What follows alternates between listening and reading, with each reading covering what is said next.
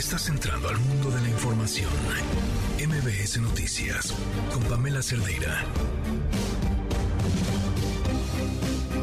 Es viernes y les juro que hoy yo creo que más que todos los viernes de mi vida lo grito con muchísima emoción. Aquí estamos, hay muchas cosas que comentar, así que sin más, soy Pamela Cerdeira. Comenzamos.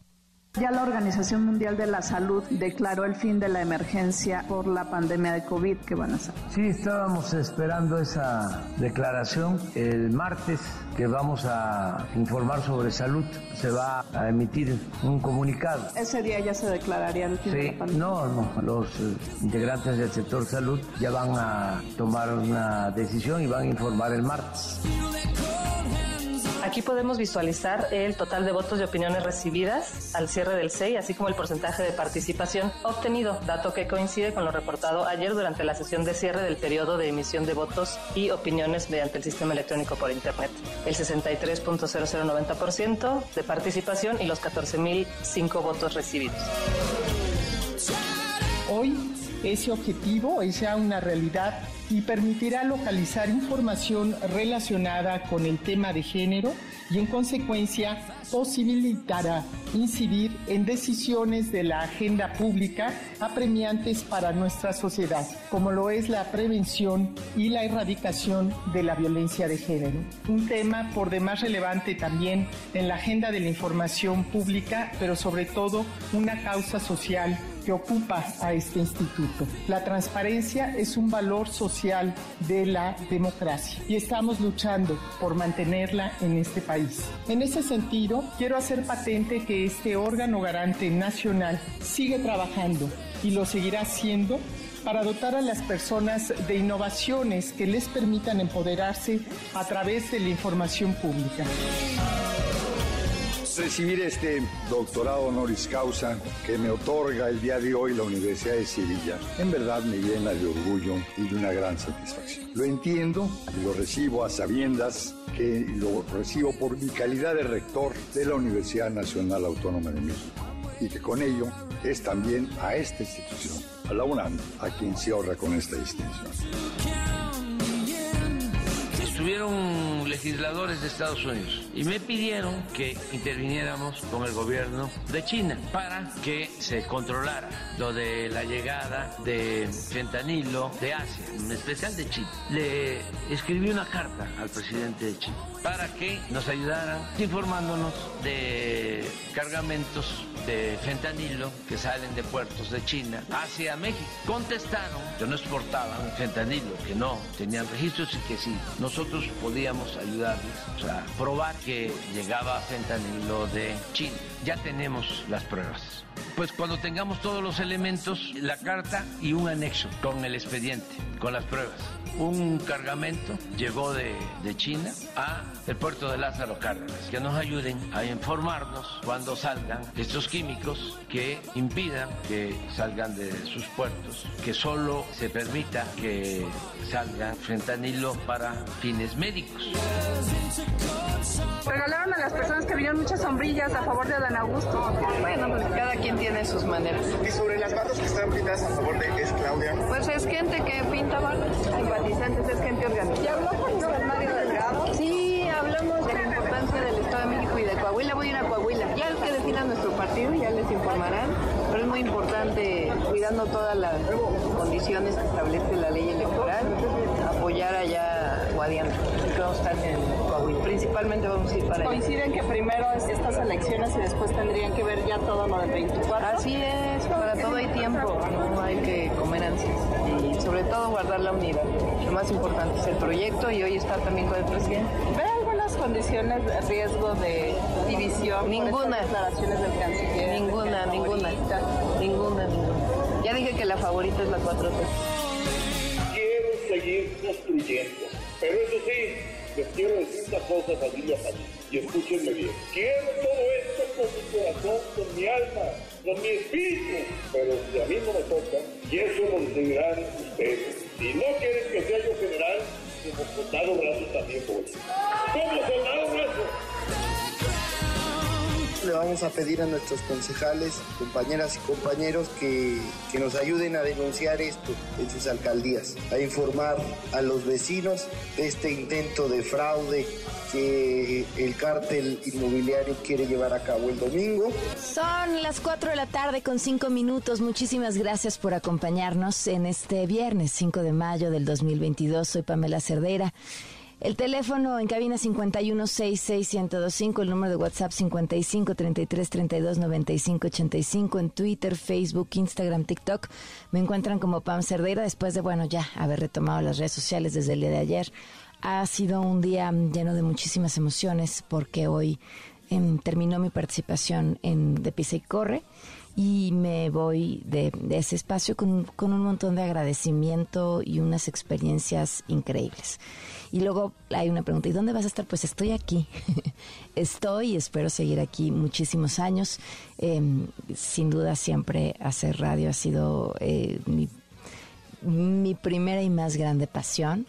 Eh, es el medio que me enseñó que del otro lado, o sea, desde donde nos escuchan ustedes, siempre hay una persona más inteligente, mejor preparada que yo y es para ustedes, para quienes preparamos el trabajo todos los días con eso en mente. Y bueno, pues feliz de poder estar aquí. Hay información nueva sobre lo que sucedió en el Estado de México con el tema del debate.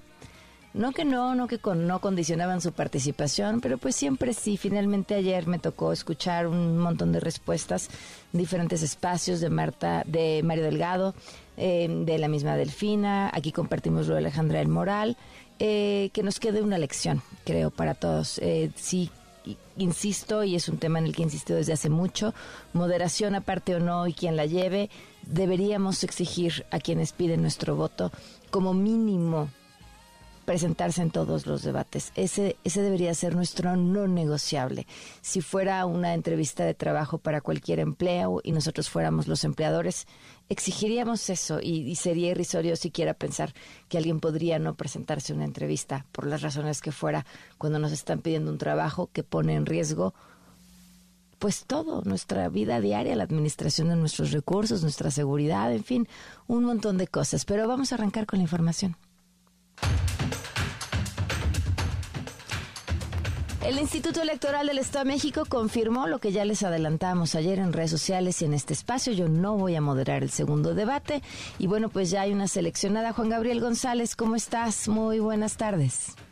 ¿Qué tal, Pamela Auditorio? Muy buenas tardes. Efectivamente, ya sesionó el Comité de Debates del Instituto Electoral del Estado de México, el IEM, y confirmó el cambio de moderadora para la realización del segundo debate entre las candidatas a la gubernatura mexiquense, Alejandra del Moral Vela y Delfina Gómez Álvarez, el próximo 18 de mayo a las 20 horas, a petición, hay que recalcarlo, de la Alianza Morena, PT, Partido, del, Partido Verde y su candidata Delfina Gómez, se cambió a la moderadora inicial, que serías tú, Pamela, y mediante un sorteo se decidió que fuera la comunicadora mexiquense Ginarelli Valencia, actual vocera de la Universidad Autónoma del Estado de México e integrante de la Red Mexicana de Periodistas de Ciencia. Además, se dejó firme la minuta inicial para que, al igual que en el primer debate, ojo en esto, se mantenga el formato de moderación ¿eh? activa, es decir, que la conductora podrá interpelar y cuestionar a las candidatas a la gubernatura. A petición del Instituto Electoral y respaldo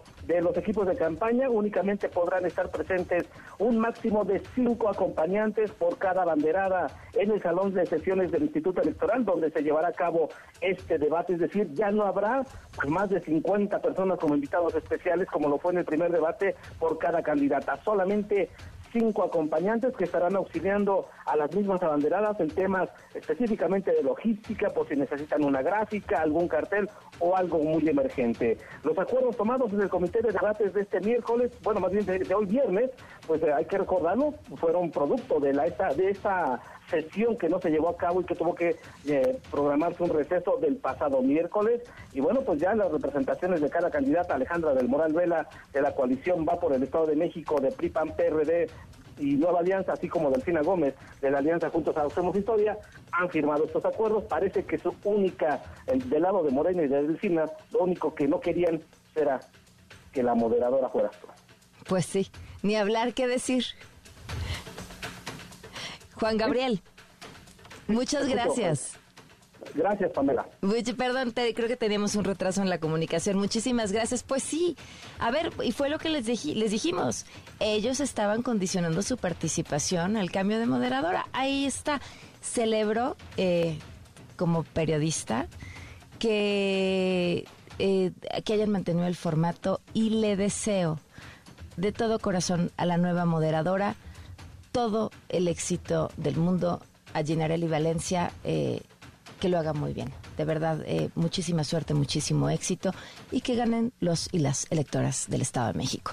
La Organización Mundial de la Salud declaró oficialmente el fin de la pandemia por COVID-19. Inder Bugarín tiene los detalles. Te escuchamos, Inder, desde Bélgica.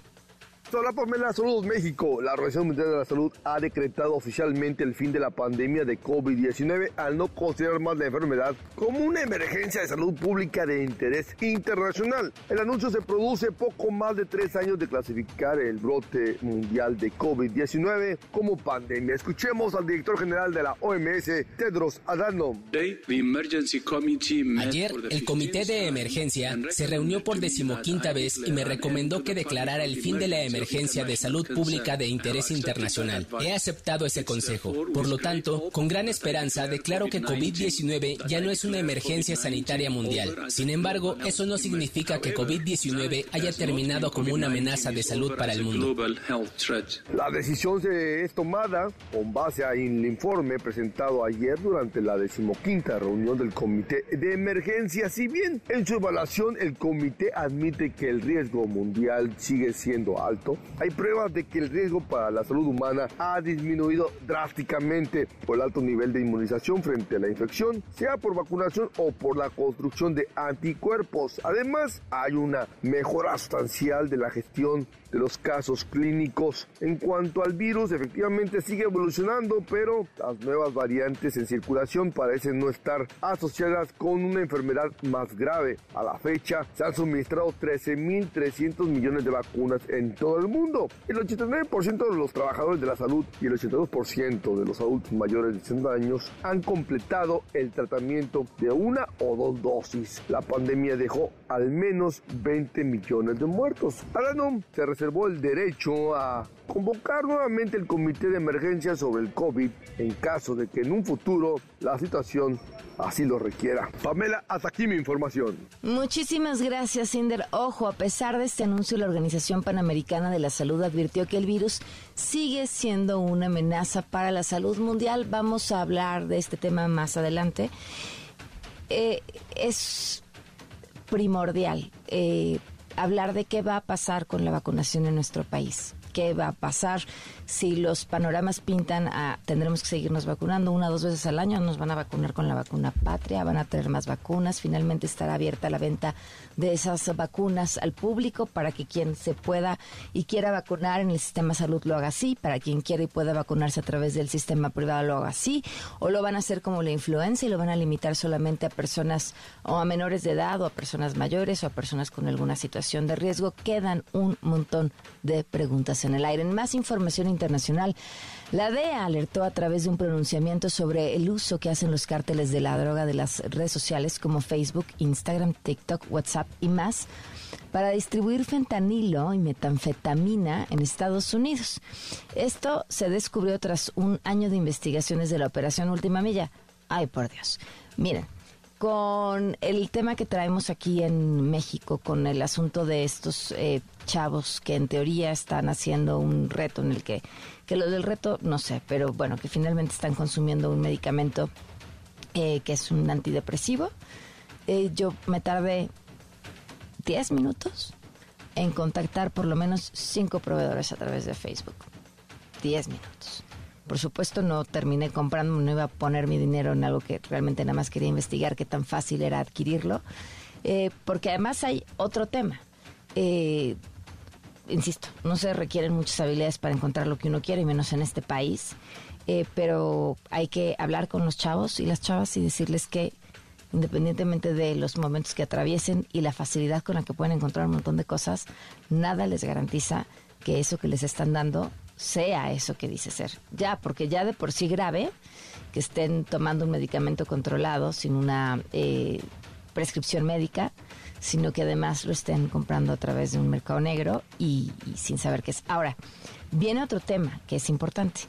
Tenemos una pandemia, si la palabra sea la correcta, pero tenemos un problema de salud mental generalizado. Es, sí, secuela de la pandemia, secuela del encierro, y en México traemos también un problema con la escasez de medicamentos psiquiátricos. Y eso favorece únicamente al mercado negro. En Hidalgo, autoridades encontraron un túnel utilizado por guachicoleros, no que ya no había guachicol, en el que había incluso un altar a la Santa Muerte. Adelante con la información, Marco Cabañas, te escuchamos. ¿Qué tal, Pamela? Muy buenas tardes, muy buenas tardes a tu auditorio. Efectivamente, fuerzas federales y estatales localizaron un túnel de 4 metros de ancho y 25 de longitud utilizado para la ordeña ilegal de combustible en los ductos de petróleos mexicanos. La ubicación de este túnel se dio durante un operativo que se, que se realizaron a siete, en, siete domicilios, fueron siete cateos en el municipio de Cuautepec de Hinojosa, uno de los eh, territorios hidalguenses más afectados por este problema del huachicol. Dentro del túnel se localizaron dos tomas clandestinas con múltiples eh, variaciones y, y casi 38 mil litros de combustible robado. En el operativo se detuvieron a 10 personas y se decomisaron 12 vehículos, 3 motocicletas, 2 kilogramos de marihuana y 200 dosis de droga sintética, informó el gobierno de Hidalgo a través de un comunicado de prensa. Eh, te comento que Hidalgo es el estado que ocupa el primer lugar a nivel nacional por este delito de robo de combustible. El gobierno de Hidalgo informó que hasta la fecha se han decomisado 1.137.000 litros de hidrocarburo, se han eh, asegurado 24 predios 15.000 metros de manguera de alta y baja presión, asimismo 270 vehículos. Eh, también es importante comentarte que este operativo generó controversia debido a que en el lugar fueron ubicados dos altares, uno dedicado a Satanás y otro a la Santa Muerte, además de ofrendas y múltiples objetos que, que también quedaron bajo custodia de las autoridades. Esa es mi información. Muy buenas tardes. Gracias, buenas tardes. Y hay avances en el caso de la joven Perla Cristal de 19 años. Ella fue encontrada sin vida ya hace dos semanas. Juan Carlos Alarcón tiene la información. Te escuchamos, Juan Carlos. Así es, Pamela, gracias. Muy buenas noches. La Fiscalía General de Justicia del Estado de Guanajuato está en espera de obtener de las órdenes de aprehensión en contra de Alison Hernández, Carlos Hernández Ramírez y Rogelio N., principales sospechosos de la desaparición y muerte de Perla Cristal de Gaviña Ordaz, quien fue vista por última vez en Tláhuac el 9 de abril pasado. Familiares de la víctima informaron que la Fiscalía Capitalina se declaró incompetente para la investigación de homicidio con el argumento de que el caso está fuera de su jurisdicción, pero aportó datos de la carpeta de investigación que aperturó por el delito de desaparición. Los tres implicados son las personas que con las que convivió el 9 de abril, fecha en que Perla fue invitada a la Feria Internacional del Caballo en Texcoco, Estado de México. De acuerdo con las investigaciones, Perla y Addison se dirigieron posteriormente con Carlos y Rogelio al estado de Aguascalientes y de ahí a León, Guanajuato. Días después, el cuerpo de Perla Cristal fue localizado en Coroneo, Guanajuato, donde las autoridades de aquel estado llevaron a cabo el levantamiento del cuerpo y lo trasladaron a la fiscalía de ese estado. Al encontrar coincidencias con los rasgos físicos con la chica que era buscada en Ciudad de México, la fiscalía de Guanajuato contactó a su homóloga capitalina, la que informó del hallazgo. El 20 de abril, los padres de Perla viajaron a Guanajuato para identificarla y trasladar sus restos a la Ciudad de México. Desde entonces se desconoce el paradero de los inculpados quienes serán detenidos con base en órdenes de aprehensión que otorgará el Poder Judicial de aquella entidad. Una vez capturados, los sospechosos serán presentados ante un juez de control del Tribunal Superior de Justicia de Guanajuato, donde se definirá su situación jurídica. Solo queda conocer si la orden de arresto es por el delito de feminicidio o bien por homicidio doloso. Y ese es el reporte que tengo. Muchísimas gracias. Muy buenas tardes. Buenas tardes. Son las 4 con 19. Quédate en MBS Noticias con Pamela Cerdeira. En un momento regresamos. Estás escuchando MBS Noticias con Pamela Cerdeira. Son las 4 con 22 minutos. Continuamos este viernes. Estamos en MBS Noticias. Esta historia de terror, un joven, otra vez, un joven afroamericano, que murió asfixiado en uno de los vagones del metro de Nueva York a manos de un marín. Juan Alberto Vázquez, corresponsal en Nueva York. ¿Cómo, ¿Cómo, estás, Juan Alberto? Buenas noches, tardes, perdón. Ah, lo tenía que hacer otra vez. ¿Cómo estás? Buenas tardes. Muy bien, muchas gracias. Pamela, pues todavía son aquí las seis con algo de la noche, seis veintitrés, así que todavía son tarde. Oye, qué historia de terror. Pues Juan sí, Alberto. una historia terrible, que me tiene aún este, un poco trastornado, porque bueno, pues soy el personaje central de todo esto. Eh, primero, pues obviamente, como pasajero viví pues toda, toda esta el seguimiento, toda esta secuencia de lo que pasó desde el momento en que entra eh, Jordan Muir de manera violenta, pues un hombre en condición de calle ya de hace muchos años y que suele significar pues, este tipo de performance que, bueno, pues, a la mayoría de la gente que estamos ahí no nos había tocado presenciar, eh, gritando que, que, no tenía comida, que no tenía vida, que yo estaba alto, que no tenía que ir a la cárcel, y luego quitándose la chamarra y azotándole al piso, como creciendo esta intensidad de, su eh, actuación, vamos a llamarlo así, de algún modo violenta, luego la gente que se mueve, de sus asientos, la gente que estaba cerca de él, pues ya un poco más asustada.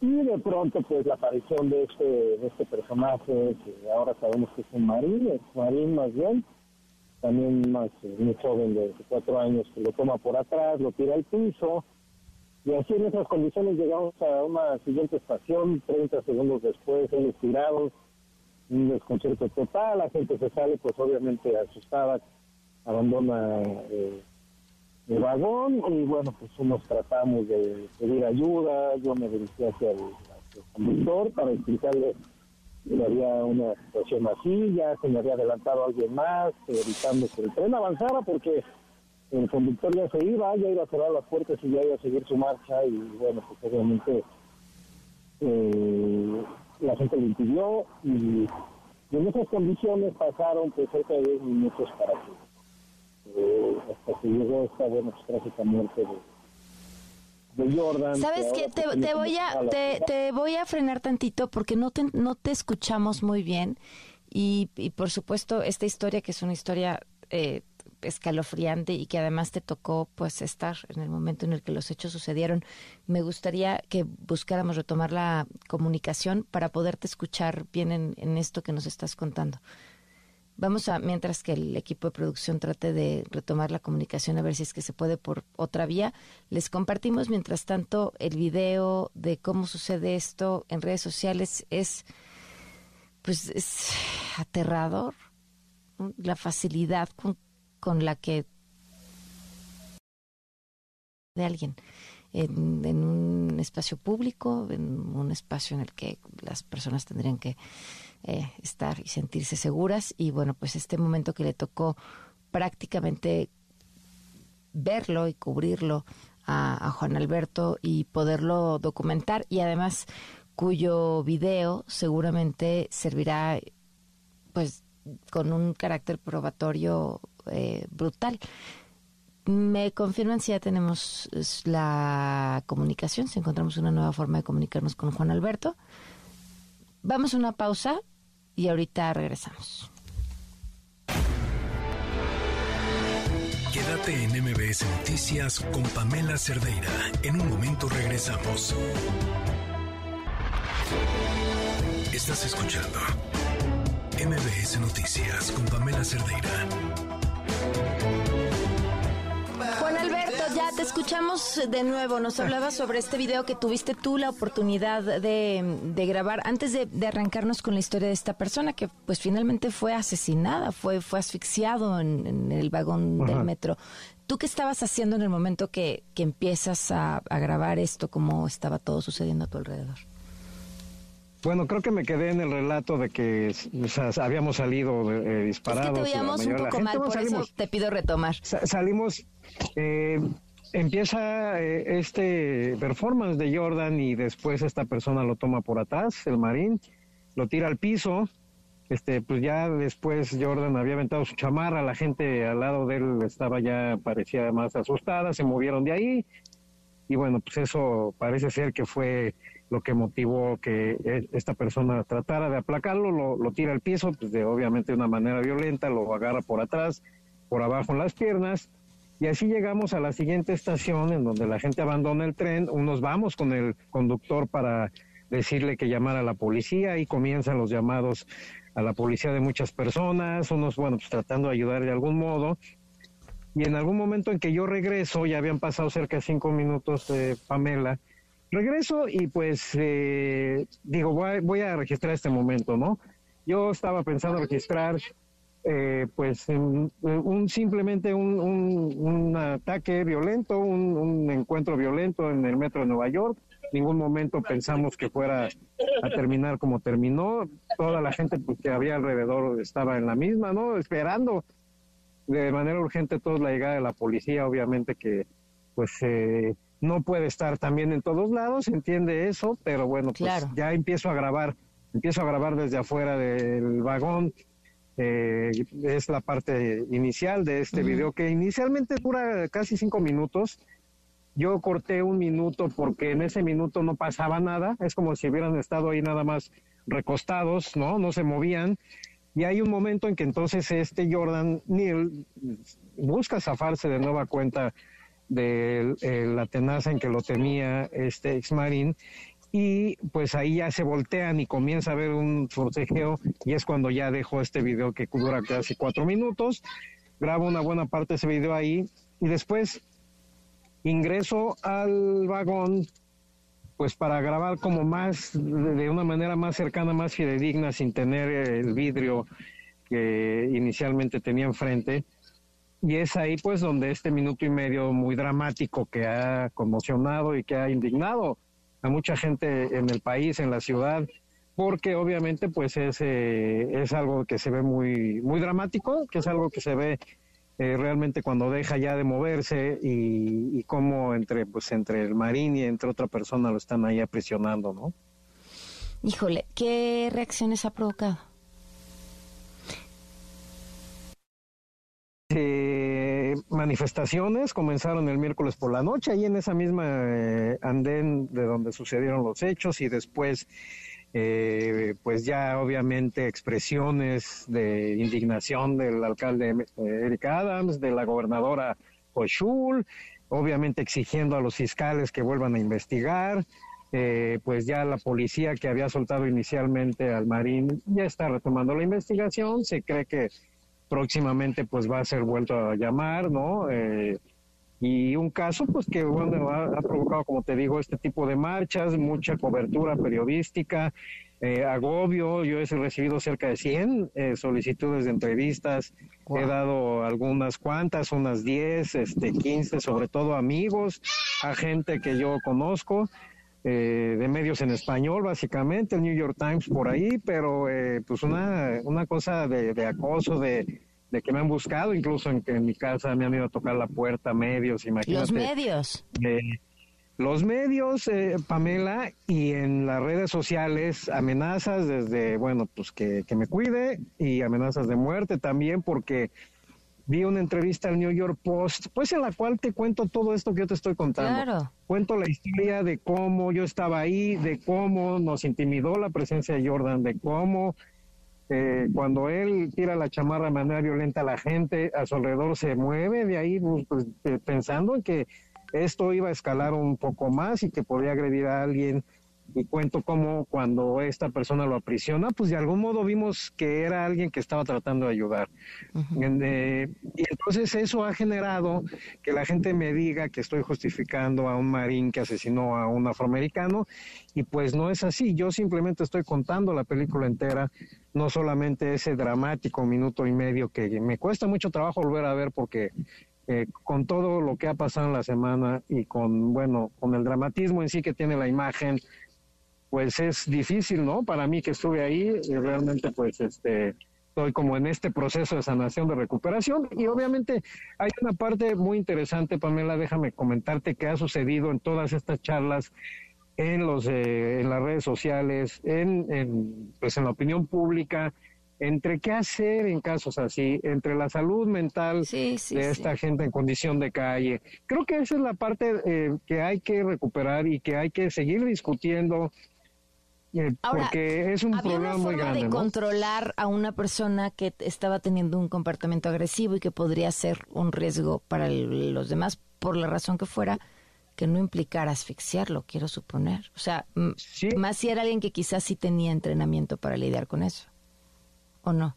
Sí, exactamente. O sea, sí hubo un exceso, hubo un, eh, digamos, eh, mucha tardanza, porque también eh, considera que si en ese momento, dentro de estos 10 minutos que yo te relato que lo tuvo ahí atenazado, llega la policía, pues no pasa nada, ¿no? Se, se levantan todos, arrestan a Jordan. Una vez más, ya lleva cuatro, casi 40 arrestos y pues eh, ahí se acaba todo, ¿no? No hubiéramos estado hablando de esto, pero pues obviamente eh, la posición en la que estaba, eh, que la tenía este marín y también déjame mencionarlo y espero que no suene a ninguna justificación.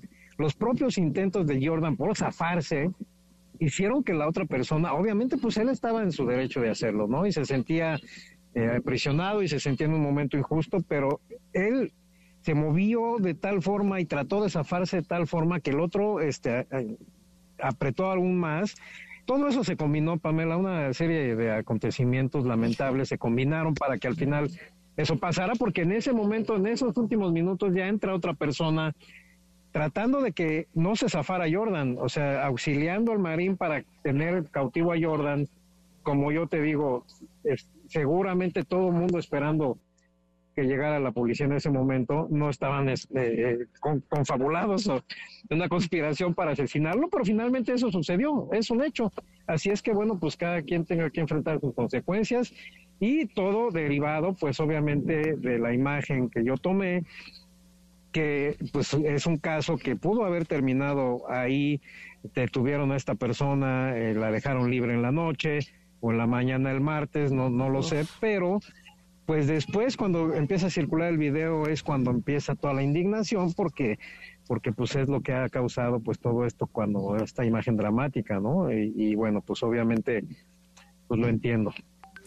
Híjole, qué, qué historia. Ojalá eh, esto sea lo mejor posible para ti, porque, bueno, finalmente lo que de lo que fuiste testigo y, y, sin que era además, eh, pues ahora, el haber, tenido el video te convierte en, parte eh, del momento, pues tampoco es algo fácil de procesar.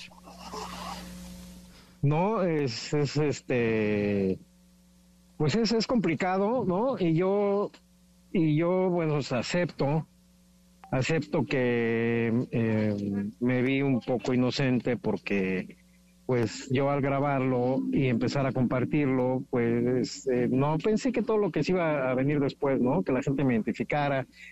Y este, pues, pues, eso somos los periodistas, Pamela, ¿no? El instinto, claro, por supuesto. El instinto periodístico de Eso lo, hacemos pues los periodistas. Es lo que uno pide estar en el lugar del momento, ¿no? Pero bueno, hay, hay, hay qué, qué, momentos y, y, ojalá lleve una conversación importante sobre las personas con temas de salud mental en situación de calle, que, que es el fondo de esta historia.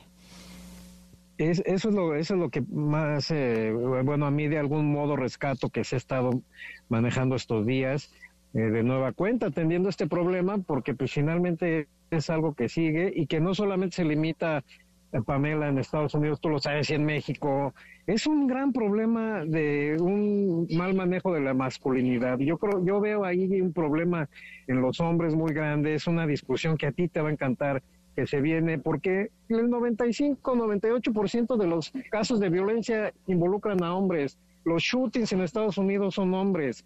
La violencia en México contra las mujeres, o sea, ¿Qué pasa con los hombres? ¿Qué pasa con estas reacciones? ¿Por qué nos creemos los dueños de la situación del mundo, del cuerpo de las mujeres? Hay una crisis gravísima en los hombres de la cual no se está hablando, de los hombres, no del mundo, no del planeta, no de todos, de los hombres. Y hay reacciones violentas de los gobernantes, de la gente que está dirigiendo países que no, no les importa generar más violencia verbal y de todo, y tú lo sabes. Entonces, eso creo que está muy bueno que discutamos qué nos está pasando a los hombres, por qué no estamos manejando bien nuestras emociones ¿Y por qué eh, se nos hace más fácil recurrir a un shooting, recurrir a un acto de violencia en lugar de, bueno, pues obviamente estar esperando y actuar, eh, pensar de otra forma, que no sea estar tratando de mostrar eh, eh, a ver quién puede más, ¿no? Sí, sí, sí, sí, Un asunto gravísimo, ¿no?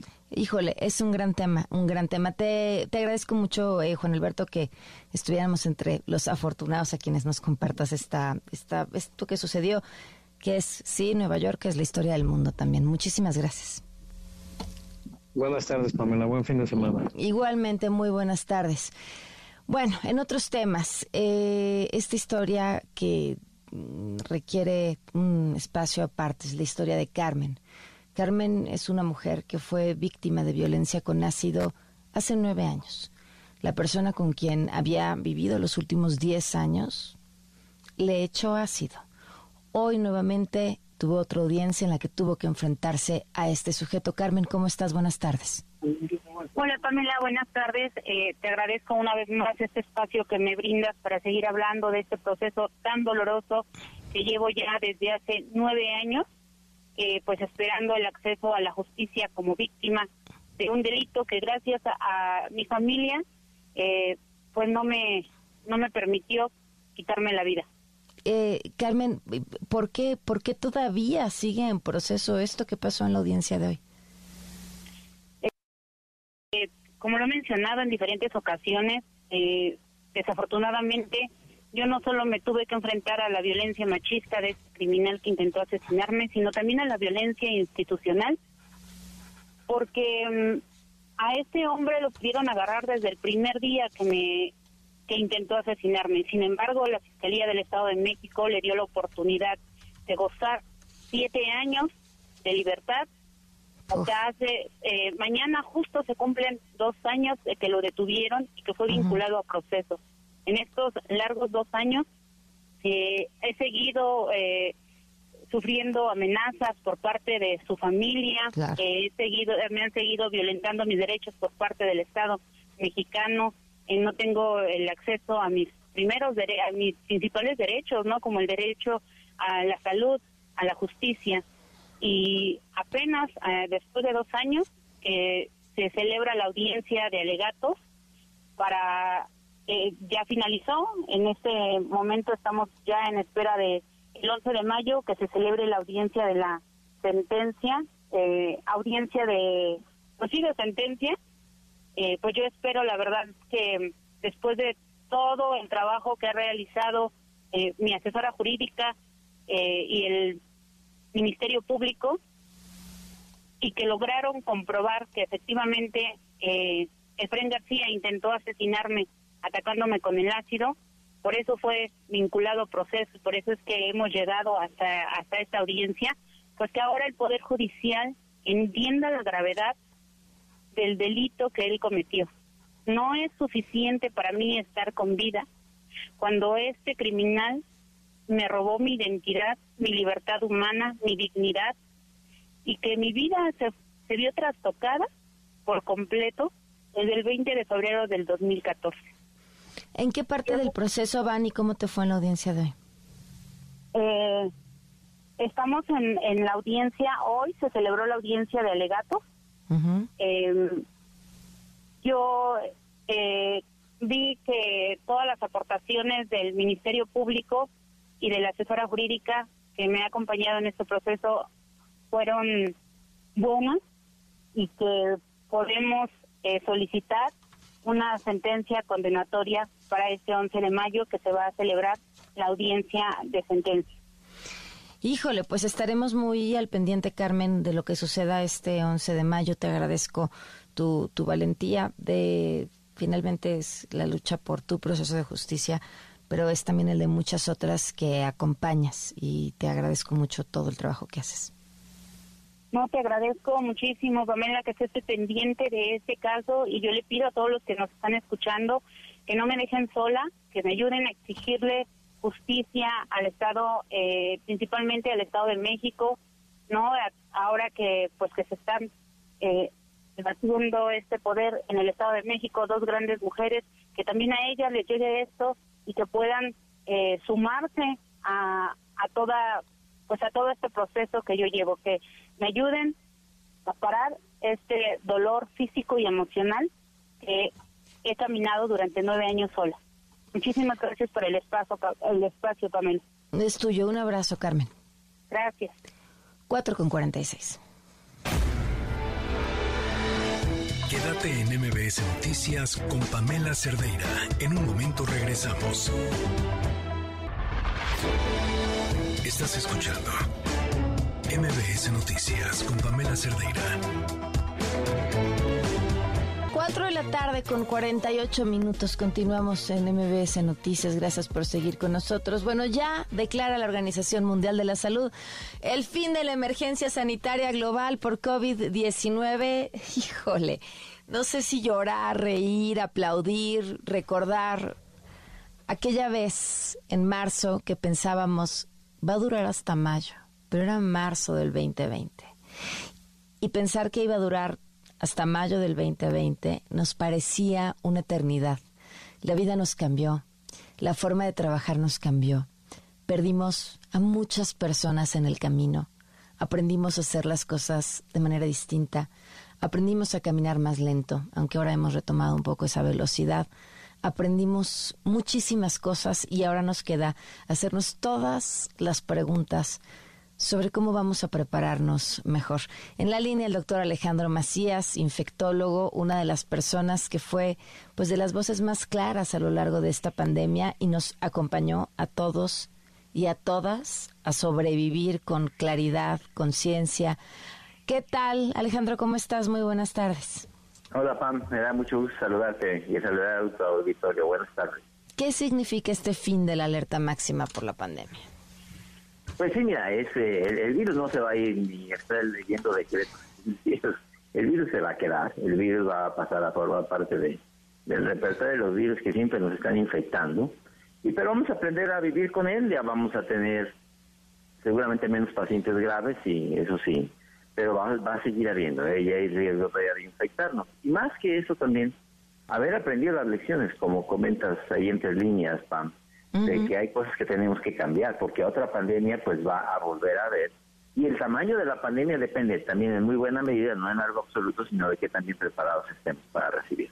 Alejandro, ¿ves que estemos pensando en un esquema de vacunación que nos permita, eh, bueno, pues ya se va a quedar aquí a vivir como se queda eh, la influenza, pero tenemos un plan de acción ante él? ¿Ves que lo tengamos? Eh, mira, hay cosas que se hicieron bien y mal. Yo creo que de las vacunas fue de lo que no se hizo tan mal, ¿eh? O sea, yo creo que primero se salió a comprar vacunas en una situación muy difícil. no, no, traerlas sin duda. Sí, fue algo muy difícil negociar en ese momento internacionalmente vacunas que no había. Bueno, la verdad es que eso se hizo bien. Ahora, mm, ya en México se puede hacer en grandes cantidades la vacuna de influenza. Ahí ya la plaza está en México con un convenio con Sanofi Vacunas las vacunas de COVID ya se pueden hacer también en México y le damos batalla a América Latina con la nueva planta de, de AstraZeneca aquí en México. La vacuna de Patria, de cierto, no nos sacó del, problema de COVID-19, pero es una plataforma que nos va a servir para futuras pandemias. O sea, eso está bien. Lo que pasa es que hay muchas otras cosas que en donde no aprendimos la lección todavía. No hemos invertido más en salud, no tenemos un sistema primario de atención la gente se está atendiendo en consultorios anexos a farmacias, no tenemos terapias intensivas, no tenemos personal para eso, eh, no tenemos una buena red nacional de diagnóstico por el laboratorio. Todas esas cosas son indispensables. No tenemos, por ejemplo, una buena coordinación con los productores de oxígeno para que no se nos acabe. No, hay muchas cosas que tenemos que hacer todavía y lecciones que no aprendimos. ¿eh? Oye, fíjate que justo eso, ¿no? Porque hay que eh, sentarse a evaluar, no con un eh, lente político, sino al contrario, con un lente científico sumamente honesto de lo que nos faltó para crear un plan que evite repetirlo. Sí, claro, porque mira, pandemias va a volver a ver. el tamaño de esa siguiente pandemia no es absoluto, es relativo a la preparación que tengamos. La misma pandemia en dos pueblos distintos puede causar daños muy diferentes. Y México fue uno de los países que pagó una factura más alta de la pandemia de COVID-19. Eso no nos debe volver a ocurrir. Oye, hablaba sobre patria eh, y claro, recordaba porque esto que dices, bueno, no, no llegó a tiempo, pero esa plataforma es un escalón, ¿no? Sobre el cual podemos construir cosas. Eh, porque claro, es una plataforma. La ciencia hasta cuando sale mal es un escalón. Este, por lo menos sabes por dónde no, irte. no este caso, ¿eh? Nueva, Sacar una vacuna nueva puede tomar 10 años, ¿eh? O sea, la verdad ha ido rápido. Lo que pasa es que México tiene una regulación sanitaria también muy estricta. No es lo mismo hacer una vacuna en México que en Cuba, por ejemplo. En México y así pasa una regulación sanitaria muy estricta, ¿eh? Y eso no te la, esa no te la brincas por ser una, una, una eh, vacuna, digamos, oficial. Entonces, pero, pero eh, el, el, factor, o sea, lo que más he oído le critican a, a Patria, independientemente del momento en el que llega, es que no tiene consideradas las nuevas cepas del virus y que es solamente es que no hay ninguna vacuna en el mundo que, que tenga las nuevas cepas del virus. La bivalente. Inclusive la vacuna de los Estados Unidos, la bivalente, está contra Omicron B4 B5, que esas ya ni siquiera están circulando.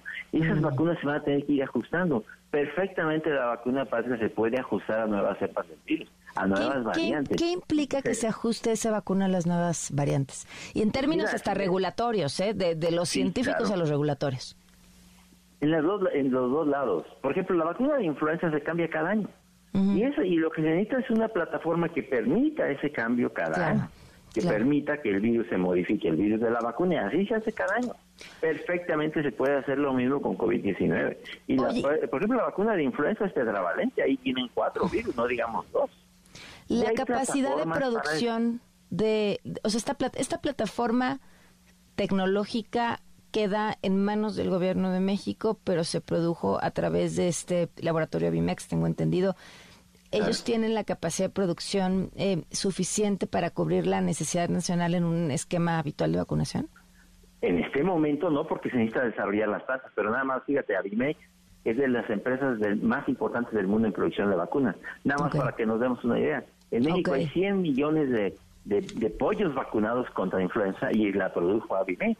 O sea, sí vamos a tener esa capacidad y Avimex tiene esa capacidad de hacerlo. Claro, hay que desarrollar las plantas, hay que desarrollar, necesitamos todavía que COFEPRIS dé el aval, que lo COFEPRIS diga sí, ya está autorizada, eh, que terminen todos estos de fase 3, estiman que será para noviembre, está bien. Lo que se necesita es plataformas y que México vuelva a tener soberanía en la producción de vacunas, como la tuvimos parcialmente, nunca fue completa. Pero yo creo que eso es algo que se está haciendo razonablemente bien, ¿eh? Claro, pues eh, te agradezco como siempre, eh, no no sé si agradecerte, abrazarte, decirte felicidades. Este han sido de tres años sumamente intensos y has estado ahí siempre con esta claridad para para informar lo que está pasando, eh, tu utilidad a este país, de verdad, este, no no no es incalculable. no, igualmente, muchas gracias a ustedes también por toda su labor y su confianza también. Cuídense, que estén muy bien. Muchísimas gracias. El doctor Alejandro Macías son las 4.56. Audrey Funk, ¿cómo estás? ¿Qué estamos escuchando? Hola, muy buenas tardes. Estamos escuchando a Rosul con 8, 8 Mer y en los albores del corrido tumbado también dije, bueno, habrá muchachas, habrá chicas que hagan este tipo de género y encontré bastante y me gustó bastante esta canción. Muy, muy combativo, muy hablando de lo que nos están viendo en México y parte del mundo, como las mujeres y la justicia, pues pareciera no, no, no nos llevamos, ¿no? O la justicia no quiere que nos llevemos. Entonces, ahí como investigando si las mujeres también están presentes en el género de moda. Pues sin duda, muchas gracias por todo este trabajo para, para encontrarlas. Eh, Audrey, ¿qué otra cosa nos recomiendas de ella?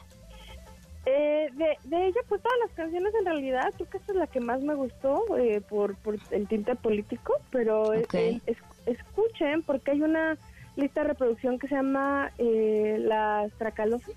Y ahí están muchas mujeres haciendo cosas de, de banda. Entonces también escuchen eso, no solamente escuchen a ellas, sino a las otras mujeres que hacen también regional mexicano.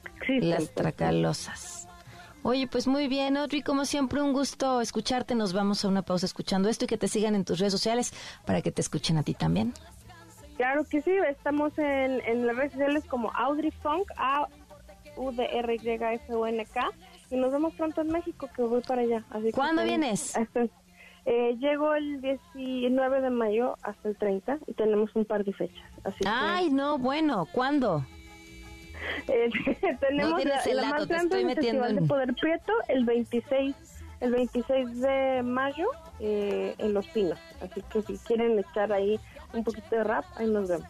No, bueno, qué joya, ahí estaremos. Orbi, te mando un fuerte abrazo. Hasta luego, gracias ah, igualmente. Gracias, nos vamos una pausa escuchando esto. Quédate en MBS Noticias con Pamela Cerdeira. En un momento regresamos.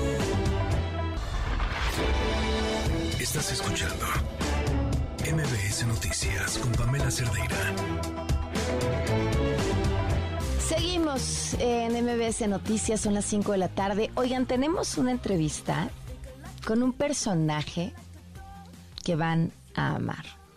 Es, por supuesto, campeón internacional, eh, sumamente conocido, rapero, hace freestyle, talentosísimo, pero, pero además en esta entrevista descubrimos a un tipazo, un gran ser humano, un fuate súper profundo con una historia muy interesante que contar.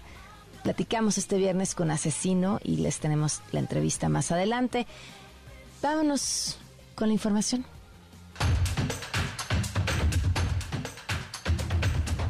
Pues el ministro de la Suprema Corte de Justicia de la Nación, Javier Lainez, admitió a trámite cinco impugnaciones más en contra de la segunda parte del Plan B. Estos recursos fueron promovidos por actores políticos del PRI, del PAN y por el director de Asuntos Jurídicos del Instituto Nacional de Transparencia. Veremos qué pasa en esta historia y en otros temas. Hoy en la mañanera, el presidente afirmó tener pruebas de que China ha enviado al país fentanil. Rocío Méndez, cuéntanos. Gracias, Pamela. Buenas tardes. Con el origen documentado de cargamentos de fentanilo que llegan a México, el presidente Andrés Manuel López Obrador enviará una nueva carta a su homólogo de China, Xi Jinping. Vamos a escuchar legisladores de Estados Unidos me pidieron que interviniéramos con el gobierno de China para que se controlara lo de la llegada de fentanilo de Asia. Le escribí una carta al presidente de China Contestaron que no exportaban fentanilo, que si podíamos ayudarles a probar que llegaba fentanilo de China. Ya tenemos las pruebas. Un cargamento llegó de China a el puerto de Lázaro Cárdenas. Que nos ayuden a informarnos cuando salgan estos químicos que impidan que salgan de sus puertos, que solo se permita que salgan fentanilo para fines médicos. Cuando tengamos todos los elementos, la carta y un anexo con el expediente, con las pruebas. El secretario de Marina, Rafael Ojeda, dio detalles del operativo realizado en el puerto de Lázaro Cárdenas. Detectamos un contenedor en Lázaro Cárdenas que trae alrededor de 600 bultos de resina de combustibles, de aproximadamente cada bulto 35 kilos. Son unas bolitas. Los perros marcaron algo. Nos juntamos el laboratorio que tenemos nosotros de alta especialidad dedicado a detectar sustancias ilícitas que tiene la aduana y el COFEPRIS. Nos pusimos de acuerdo los tres. El producto viene contaminado con fentanilo y con metanfetaminas. Seguimos con la investigación. Ese contenedor se cargó en Qingdao, China. No sabemos cómo lo trasladaron a Busan, Corea del Sur, y ahí se embarcó hacia Lázaro Cárdenas. Es uno de los procedimientos que utiliza la delincuencia para tratar de enmascarar por dónde vienen los contenedores. Les vamos a pedir a esos gobiernos que nos ayuden para aclarar cómo es que salió y será hasta el próximo martes cuando se informe sobre el estatus del coronavirus en México. Ya la Organización Mundial de la Salud declaró el fin de la emergencia por la pandemia de COVID que van a hacer. Sí, estábamos esperando esa declaración. El martes que vamos a informar sobre salud se va a emitir un comunicado. Ese día ya se declararía el fin de la pandemia. No, no, los eh, integrantes del sector salud ya van a tomar una decisión y van a informar el martes. Pamela, el reporte al momento. Muchísimas gracias, Rocío. Buenas tardes. Buenas tardes. Este viernes se registró un incendio cerca de la refinería Deep Park en Texas. Estos hechos se dieron en una planta petroquímica de Shell. ubicada al este del área metropolitana de Houston. Cabe destacar que el siniestro no se dio en las instalaciones de Deer Park. De vuelta a la Ciudad de México, ayer durante una conferencia en la colonia Condesa, sucedió una tragedia. El youtuber Brian Caletri fue asesinado a balazos. Esto pues así, en, frente de más personas, era en medio de una conferencia de prensa. Esto llama la atención eh, por, evidentemente, qué mensaje y qué implicaciones tienen cuando un delito como este se da en un espacio que si bien no es público, sí está rodeado de un montón de personas que, que en el momento lo hacen que lo sea. Vamos a estar hablando con Juan Carlos Alarcón más adelante de esto. Este viernes se dio a conocer que varias pilas alcalinas fabricadas por Segalmex están siendo vendidas en supermercados de Europa, cuando su fin original eran ser integradas a la canasta básica para apoyar a la población en situación económica vulnerable en nuestro país. Segalmex ya respondió e informó que presentó una denuncia en contra de la empresa responsable del surtido de estos insumos. Ternorita. Juan Carlos Alarcón, cuéntanos sobre, sobre lo que sucedió con este youtuber. Buenas tardes. Hola, ¿qué tal? Gracias. Eh, muy buenas tardes. La Fiscalía General de Justicia integra una carpeta de investigación. Tiene detenido a un sospechoso que podría haber sido uno de los implicados en el homicidio de este joven eh, identificado como Kevin Brian Flores Aguilar, mejor conocido como el youtuber Caletri. La Fiscalía Capitalina informó que los hechos ocurrieron la tarde de ayer jueves en el interior de un hotel localizado en la avenida Benjamín Franklin, en la colonia Condesa, que pertenece a la alcaldía Cuauhtémoc. De acuerdo con las primeras investigaciones, elementos de la Secretaría de Seguridad llevaron a cabo una intervención después de recibir una alerta vía radio en la que se les informó que una persona había sido lesionada por disparos de arma de fuego, por lo que al presentarse en dicho lugar encontraron el cuerpo sin vida de este joven identificado como Caletri. Personal ministerial acompañado de detectives, policías de investigación y también de peritos, expertos en diversas disciplinas, llevaron a cabo el levantamiento de indicios, hicieron las primeras diligencias y retiraron el cuerpo de ese lugar. Este fue trasladado al anfiteatro de la Coordinación Territorial de Benito Juárez Pérez. Sin embargo, durante la madrugada se le practicó la necropsia de ley en el Instituto de Ciencias Forenses y los especialistas determinaron que la muerte de este joven de 26 años de edad fue a consecuencia de disparos de arma de fuego en la cabeza. Eh, comentarte que el día de mañana vence el término para que la autoridad ministerial determine la posible responsabilidad de este hombre que fue detenido tras un operativo que se llevó a cabo en calles de la colonia Los Doctores y será justamente este sábado cuando el Ministerio Público determine si pone a disposición o deja en libertad a esta persona que fue detenida tras los hechos ocurridos en la colonia Hipódromo Condesa. Así es que, pues, eh, estas investigaciones están en curso. El sospechoso ha mencionado únicamente que él no fue la persona que disparó. Sin embargo, las eh, imágenes ah, obtenidas a través del C2 y C5 permitieron seguir la ruta y ubicar el sitio donde esa persona se resguardó, lugar hasta el que llegaron elementos policiales, logrando su captura. Y es el reporte que tengo. Gracias, Juan Carlos. Muy buenas tardes. Buenas tardes. Y atentos a lo siguiente, la Confederación de Cámaras Industriales advirtió sobre las pérdidas millonarias que trae consigo la revisión de cada unidad de tractocamión que pasa por la frontera con Texas. Cuéntanos, Itlali Sainz. Buenas tardes. Hola, Pamela, buenas tardes a ti también, a nuestros amigos del auditorio. Pues sí, fue la orden unilateral que dio el gobernador de Texas, Greg Abbott, de revisar sin previo aviso cada uno de los tractocamiones que van de México y pretenden cruzar la frontera hacia los Estados Unidos a través del puente general Ignacio Zaragoza y que está generando demoras en las exportaciones, por lo tanto pérdidas millonarias que resultan perjudiciales para las empresas de nuestro país, así lo advirtió la Confederación de Cámaras Industriales. El presidente de Concamín, José Abugaber, externó su extrañamiento por esta medida, agregó que las unidades tardan en cruzar la frontera entre Matamoros, Tamaulipas, México y Bronzeville, Texas, en los Estados Unidos hasta siete horas. Y bueno, en ese sentido, el líder de los industriales del país hizo un llamado a las autoridades mexicanas para que entablen un diálogo inmediato con el gobernador de Texas a fin de acelerar el paso de los tractocaminos al territorio estadounidense. y bueno, pues también hay que recordar que algunos son productos perecederos. La CONCAMIN destacó que la medida afecta el libre comercio y el traslado de productos que impactan negativamente la economía, sobre todo las empresas mexicanas que tienen convenios de exportación con sus pares en los Estados Unidos. Pamela es mi reporte al auditorio. Bueno, pues estaremos al tanto. Gracias, Itlali. Buenas tardes. Buenas tardes. Oigan, por cierto, no lo hemos dicho. El tipo de cambio hoy con el dólar, dólar está a 17 pesos con 78 centavos. Increíble. Y bueno, sin duda, una buena noticia. Eh, yo sé, platicábamos ayer de esta lectura eh, con Sofía, ¿no? Y decía, bueno, quienes reciben remesas hoy están recibiendo menos dinero a pesar de que llegan más remesas. Sí, pero también muchas cosas dependen del tipo de cambio y un tipo de cambio como el que está ahora, eh, que muestra un peso fortalecido, también beneficia a muchas personas. En la Ciudad de México esta mañana se registró un derrumbe en una construcción en la calle Peñoles y Río Consulado en la colonia Valle Gómez, alcaldía Cuauhtémoc.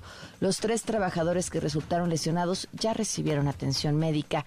En otros temas, el padre del actor Octavio Caña aseguró haber recibido amenazas durante este proceso en el que ha buscado justicia por el asesinato de su hijo.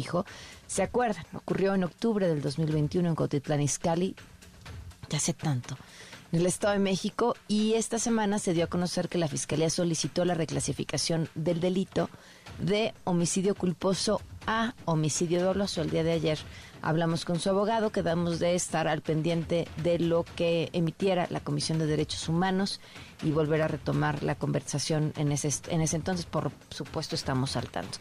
En más información, la titular del INAI, Blanca Lilia Ibarra, presentó el buscador de género de la Plataforma Nacional de Transparencia y en el acto dijo que siguen trabajando a pesar de que no han podido sesionar.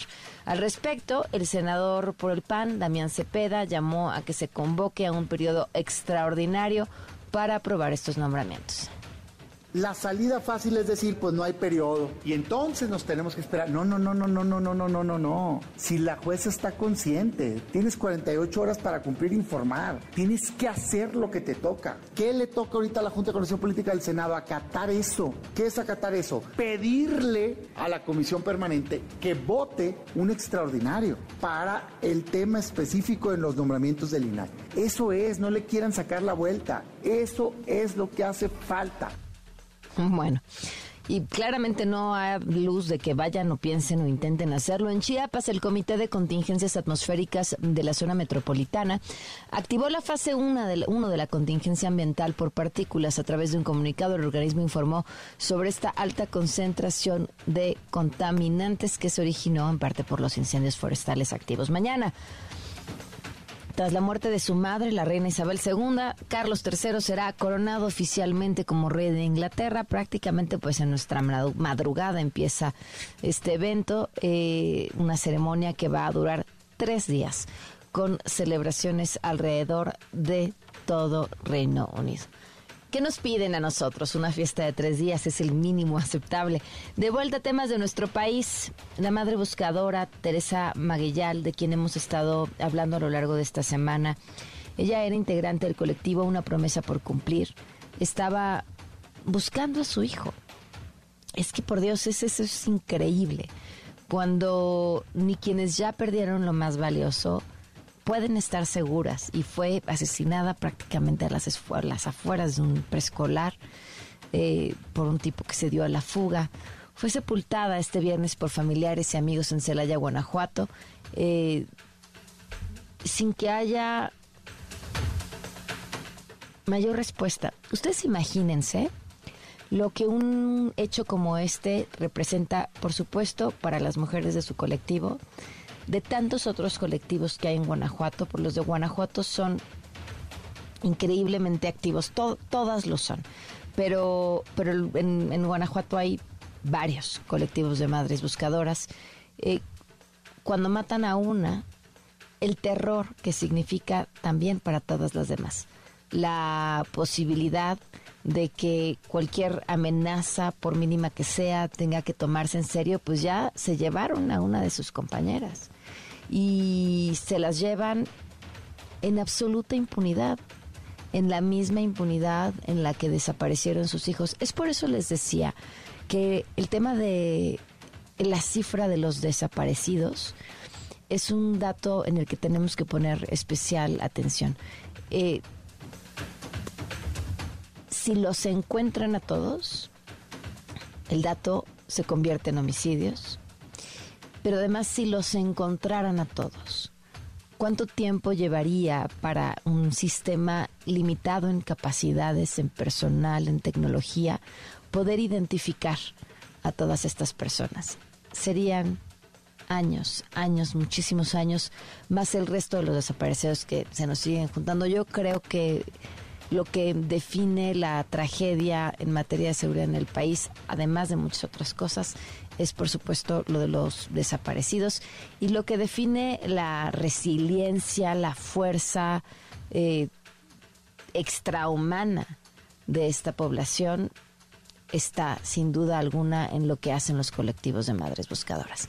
Tenemos una entrevistaza con Asesino, nos va a dar tips de freestyle, por cierto, pero sobre todo conocerán a un estupendo ser humano. Vamos a una pausa y volvemos. Quédate en MBS Noticias con Pamela Cerdeira. En un momento regresamos. Estás escuchando MBS Noticias con Pamela Cerdeira. Son las 5 con 21 minutos y por supuesto llegó el momento favorito de todos. Esto es lo que nos preparó Bele.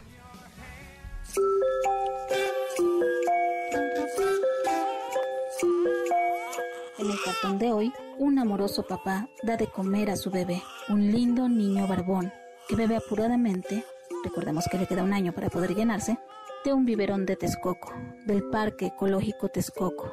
Ya lo confirmó su papá, si hay contratos, algunos con amigos de Andy, pero solo son 100 millones de pesos. No es nada, nada. ¿Para qué te alcanzan 100 milloncitos? ¿Una casa blanca y una quinta parte de otra? ¿Para cuántos publicistas oficiales? ¿Para cuántos viajes a España?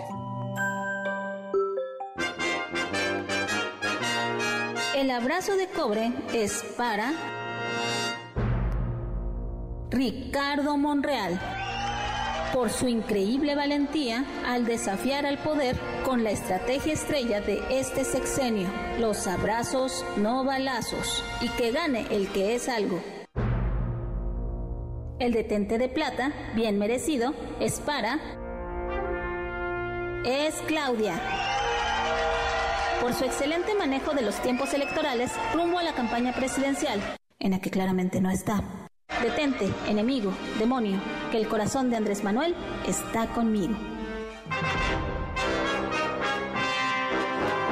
Y el pañuelito blanco de oro se lo lleva la gran red del Prezi por ese nado sincronizado sobre cada asunto de interés del Palacio, ya sea el INAI, la Suprema Corte de Justicia de la Nación, Andy, etc. Muchas gracias y muchas felicidades a los ganadores. Aplausos, Miele. ¿Cómo estás? ¿Me escuchas? ¿Perdimos a L? L. Hola, Pam. Ah, ¿cómo estás, L? Bien, bien. Eh, muchas gracias. Saludos a ti, a tu auditorio. Un gusto estar nuevamente con ustedes. Oye, igualmente, eh, qué gran cartón el día de hoy, que se den una vuelta en tus redes sociales para que lo puedan ver. Este, sí, sí, que me llamó muchísimo la atención eso que tú señalas, esta, esta respuesta del presidente de, hagan las cuentas, no es tanto. Sí, que son 100 millones. Hagan las cuentas, es como... ¿Cómo? Todavía seguimos cayendo por esa increíble, increíble. Mm. Sí, bueno, y uno que nada más carga 200 pesos en la cartera, ¿no? ya sé. Oye, este, el, a ver, y aquí hay un, tema importante. Eh, hablar o no hablar de los hijos del presidente. Yo creo que cuando, bueno, uno, son mayores de edad y dos, el, lo que están haciendo o los temas con los que se le están cuestionando están relacionados con un asunto eh, de posible corrupción o tráfico de influencias pues por supuesto tiene que hablarse de ello, ¿no? Sí, claro que sí, eh, efectivamente ya son mayores de edad Y bueno, una de las cosas que dijo el presidente recién iniciaba su mandato era que él solamente respondía por el menor. Los demás ya eran mayores y, él no respondía por ellos, ¿no? Y que no había corrupción. Y, le han pasado muchas, yo leía eh, esta semana algo que ya habíamos escuchado, en todo este eh, proceso de cómo cuando su hijo, eh, su familia, la familia del hijo enfermó de COVID, de uno de los hijos, y mandaron a llamar a personal del ejército a que al nieto lo revisaran en su casa, tema de salud, a una persona del ejército para que se encargara del aseo doméstico eh, de la casa mientras la nuera estaba con COVID. Eh, no, no, a ver, creo que hay dos temas ahí importantes. Eso lo estamos pagando nosotros. Dos, en un gobierno que juró no hacer eso y que fue todo lo que criticó. Así es, Pam. Este, nos, nos dio exactamente lo contrario de lo que nos prometió. Eh, algunos que votamos por él, eh, votamos por muchas de esas promesas que, que hacía que creíamos que eran reales. Y pues resultó, no resultaron iguales, resultaron peores que los anteriores. Pues sale que te sigan mientras tanto en tus redes sociales para que se diviertan con tus cartones y aquí te estaremos escuchando. Traemos horóscopos el lunes, supongo. Sí, el lunes están ahí los horóscopos. Claro, en redes sociales me encuentran como L Figueroa en Twitter y L. Figueroa en Instagram. Un abrazo, L. Muchísimas gracias. Gracias a ti, Pam. Eh, bonito fin de semana a todos. Igualmente un gran fin de semana. Son las 5 con 26. Vamos a regresar con Asesino. No se lo pueden perder. Quédate en MBS Noticias con Pamela Cerdeira. En un momento regresamos. Estás escuchando MBS Noticias con Pamela Cerdeira.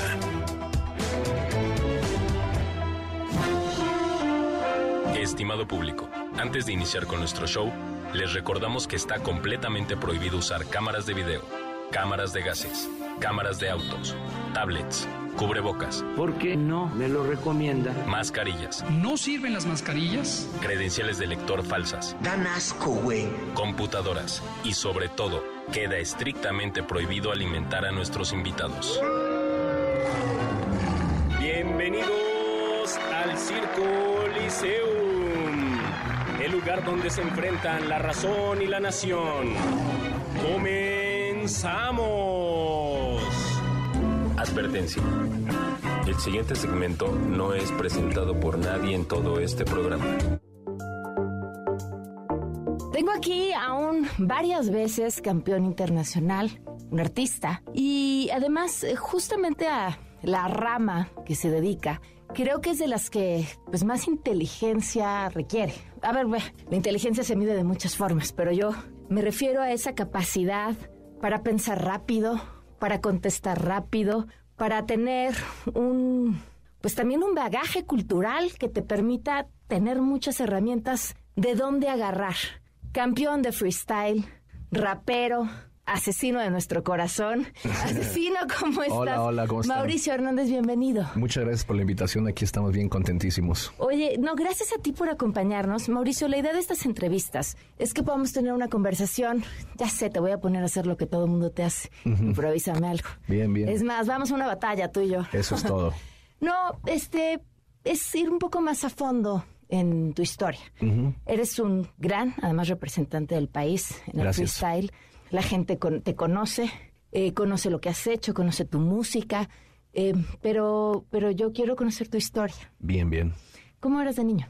Híjole, pues de niño, fíjate, vivía yo ahí en Ciudad Neza. Bueno, la mayoría de gente sabe que soy originario del Estado de México, ahí de Ciudad Nezahualcóyotl. Y pues de niño yo era alguien de muy estar en su casa, ¿sabes? Mis papás no eran muy sobreprotectores, pero sí trataban de que no estuviera tanto en la calle, ¿sabes? Porque pues ahí la calle sí te contamina rápido, ¿sabes? Te si no eres, tienes una mente muy que, te dejas influenciar por otra gente, eh, pues te puedes, te puedes ir para cualquier lado, ¿no? Ahí en esas, en esas callejuelas. Y la verdad, mis papás trataban de que yo hiciera muchas actividades, me llevaban al fútbol, me llevaban a, hacer taekwondo, me llevaban a... Estaban muy al pendiente de la escuela, de mis tareas. Eran, ¿A qué se dedicaban tus papás? Mi papá era, es, bueno, no, ya no es, era impresor, de, tenía una imprenta Eh, y mi mamá era educadora, tenía, tenía ahí un, un kinder ahí en, en esa, ¿no? ¿Tienes más hermanos? Tengo dos hermanitas, sí. Tengo una hermana de 20, ¿cuántos tiene? 27 y otra de 20, de 21. Amé que tus hermanas tienen 27, 21 y dijiste tengo dos hermanitas. Sí, sí, sí. Siempre son tus sí, siempre hermanitas. Son mis hermanitas, claro. Chiquitas. sí, y, y, bueno, ya después eh, mis papás se separaron cuando yo tenía como 10 años y yo me fui a vivir con mi abuela. ¿Cómo fue eso para ti? Pues fue duro, ¿no? Porque pues te acostumbras a tener tus papás, según tú, normales, según tú tienes una familia... De niño no das tanto cuenta, ¿no? De los problemas. Ya de repente, pues, ya que creces, pues, tienes recuerdos y ves como que dónde estaban los conflictos, ¿no? A lo mejor a veces de dinero, a veces de, de falta de comunicación, ¿no? O sea, ya que lo vives también tú con tu pareja, te das cuenta dónde estaban los conflictos, ¿no? A veces los repites y a veces tratas de, de no repetirlos. Eh, pero pues sí fue, fue como un cambio muy drástico, ¿sabes? Porque como te digo, yo siempre estaba como todos al pendiente de mí. No era consentido porque no teníamos dinero como para que fuera tan consentido, pero sí mi papá siempre pues trataba de comprarme los juguetes que, que a mí me gustaban, ¿no? Y que no todos pues, pero pues trataba de darme esos gustos, ¿no? No era de esos papás que decían, no, está muy caro, no, no, está muy caro, mejor trabaja, ¿no? ¿Sabes? O sea, mi papá sí era muy... Como que él quería que yo viviera lo que él no vivió, ¿sabes? Yo sentía eso. Eh, y ya cuando voy con mi abuela, pues mi abuela pues tenía otros 80 nietos, hijos de los cuales hacerse cargo. Y pues ya yo me salía, yo le decía, abuela, voy a agarrar mi patineta en esos tiempos, empecé a agarrar la patineta. Y pues abuela, voy a patinar aquí a la esquina, ¿no? Y pues ya me la pasaba ahí todo el día. ¿Por qué te fuiste con tu abuela? Porque mis papás se separaron y, y mi papá se fue a vivir con, con, mi abuela y mi mamá se fue a vivir a, otro, a otra ciudad. ¿Y te fuiste con tu abuela materna? No, mi abuela paterna. Ah, Ajá. ok. Porque mi mamá se fue con su familia a otra, a otra ciudad. Entonces yo no me quería ir de, de mi ciudad, ¿no? Entonces me quedé con mi abuela. Y, y, pues ya ahí fue que empecé a conocer la calle, ¿no? Ya empecé a conocer los amigos de la calle, ya no eran solo amigos de la escuela, sino ¿Qué mis es la vecinos. Calle? ¿Qué es la calle? Pues, híjole, son muchas cosas, ¿sabes? O sea, no es lo mismo salir a jugar un ratito, ¿sabes? Una hora, a de repente pues ya irte para otra calle y conocer a otros chavos de otra colonia, pasarte la avenida del otro lado, irte a otra, a otro, a otro barrio, ¿sabes? Y, y de empezar a conocer gente, y empiezas a hacer amigos, y te empiezas a saber mover también en la calle, ¿sabes? Te empiezas a saber agarrarlo el transporte, agarrar el metro. Yo como con 12 años ya iba y venía del metro a todos lados con mis amigos. Eh, me iba hasta otros estados, me iba a Tlaxcala, a Puebla, a Toluca, a andar en patineta. Y, y, pues ahí aprendí como a andar de vago, ¿sabes? O sea, ahí, ahí, ahí me hice yo rapero, me hice grafitero, me hice skater, pero siempre lo veía por el lado artístico y por el lado, nunca lo vi como algo callejero, ¿sabes? ¿Por qué ganó el rap? Eh, yo creo que porque podía expresar más cosas, ¿sabes? Yo creo que en, la, en el dibujo, en el graffiti, porque a mí me gusta dibujar. ¿Tienes aquí fotos artístico. de tus grafitis? Híjole, no sé, yo creo que sí debe de haber alguno. A ver, es que salen grafitis que me, que me han hecho a mí, no salen, no salen los míos. Salen, sí, mira, es que salen los que me han hecho a mí, no salen... No salen los No tuyos. salen los míos, salen los que me hace la gente ahí en, en la calle. ¿Te Eh, la- imaginaste que, que tú ibas a ser el protagonista de esos grafitis? No, no, la verdad que no, ¿eh? Nunca, nunca imaginé que... Dije, pues no, no soy muy guapo, ¿no? Como para ser la musa de, de los grafiteros. Eh, pero bueno, por el... Por, pues por toda la trayectoria se ha logrado, ¿no? Y, y con el graffiti como que yo podía expresar cosas, ¿no? Como que podía con los colores, con, con las caras, con los gestos. Y al final casi siempre en mis bocetos ponía una frase, algo que, como un verso, como solo una línea, ¿no? Como todos estamos locos, no sé, algo así, ¿no? ¿De, Como- de dónde venía tu inspiración? Eh, ¿Veías otros artistas en la calle? ¿O Eh, te gustaba leer? ¿O te gustaba escuchar cierto tipo de música? Siempre me ha gustado el, el arte, el, el- sobre todo el dibujo. Me gustaba mucho, de niño me gustaba mucho el dibujo. Me encantaba ver los bocetos de las caricaturas. Me encantaba ver esas caricaturas antiguas donde se alcanzaba a ver los trazos. o, o como en Blancanieves, que se ve toda, toda la, la acuarela en, en los escenarios. Eh, me, me encantaba siempre ver eso, ¿sabes? Me, me encantaba como esa habilidad de poder replicar la realidad en la hoja, ¿sabes? Me- y, y después, pues cuando empecé a ver el graffiti, como de distorsionarla, ¿no? Eh, pero como que no alcanzaba yo a decir todo lo que quería. Yo tenía muchas cosas por lo que te cuento de que se hayan separado mis papás y esto. Yo supongo que era eso, el, querer decir mucho, el, el no saber que nadie me entiende, ¿no? El que pues tienes 10, 11 años, entonces estás apenas empezando a comprender un poquito de más cosas, ya estás dejando de ser un niño chiquito y como que todo eso me hizo querer hablar mucho, querer expresar. Yo escribía muchas cosas en mis grafitis y ya de repente escuchando rap, oía cómo expresaban todas estas cosas, como que protestaban, no solo contra el gobierno, sino hablaban cosas personales, de cómo se sentían, de que se sentían atrapados, oscuros, solos, y decían muchas palabras, decían mucha información, entonces como que a mí me, me contagió eso de poder decir tanto, ¿no? De, porque yo tenía mucho que decir y no me alcanzaban los colores ni, ni las figuras, ¿no? Entonces ya con las palabras como que era más, mucho más fácil expresar todo lo que, lo que sentía y, hasta la fecha me, me, gusta seguir buscando cosas que expresar, no nada más. En las batallas me gusta entretener y me gusta hacer explotar, pero cuando escribo y cuando interpreto me gusta buscar más cosas, ¿sabes? Como causar emociones, causar sensaciones. Oye, ¿y es más difícil hacerlo una vez que has alcanzado el éxito? Porque entonces de pronto quizá esa oscuridad o esa duda o esos miedos ya no están.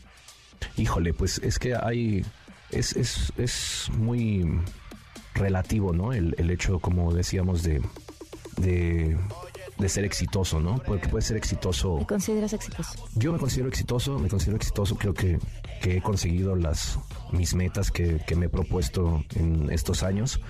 Pero como dices, ¿no? La oscuridad y todo eso no, no, muchas veces tiene que ver con lo profesional, sino más con lo, con lo personal, ¿no? Con lo que pasa detrás de, de cámaras, de, de, bambalinas. Y eso por mucho que, que ganes trofeos, que, que, viajes por el mundo, eso, eso no se cura con, con esas cosas, ¿sabes? Eso, eso lo tienes que trabajar pues como es, personalmente, analizando, en mi caso escribiendo un montón, escribiendo más cosas, eh, poniendo los pies en la tierra, siempre hablando con, tus, con tu gente cercana, que ellos casi siempre te dicen las cosas como son y no, no tienen ese miedo de, ah, ya no me va a hablar, ah, ya no me va a invitar, ah, ya no me va a contratar, ¿sabes? Que, que es lo que pasa muchas veces cuando, cuando eres el líder de, de, algo y todos te aplauden alrededor, ah, bien maestro, bien hecho, uh, bien, y llegas a tu casa y te dicen, no, la estás, aquí está, aquí estás haciendo esto, estás haciendo esto y estás haciendo esto, ¿sabes? Entonces siempre es bueno tener gente, gente que te quiera de verdad.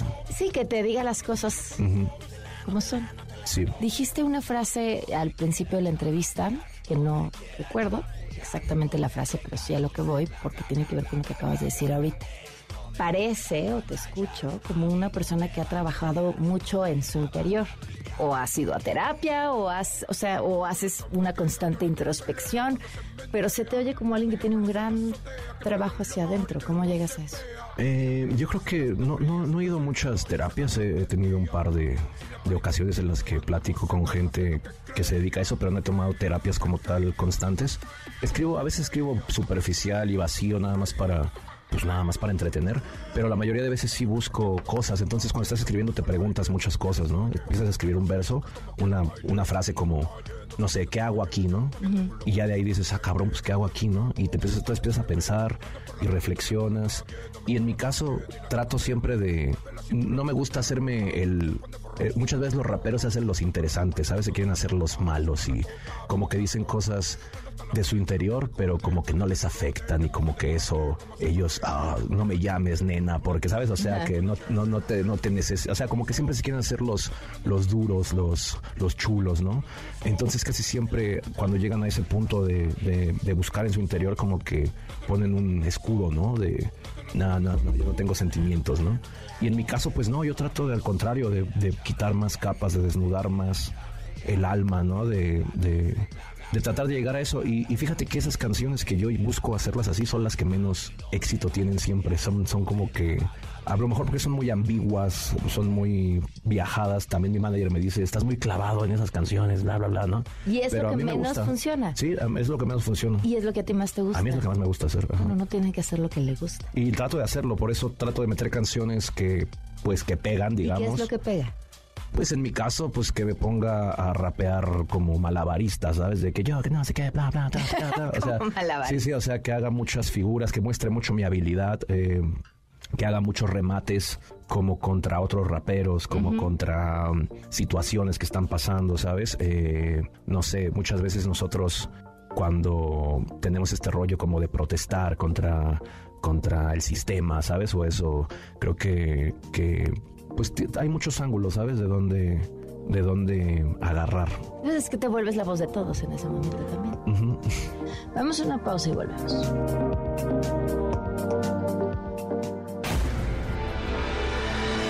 Quédate en MBS Noticias con Pamela Cerdeira. En un momento regresamos. Estás escuchando MBS Noticias con Pamela Cerdeira.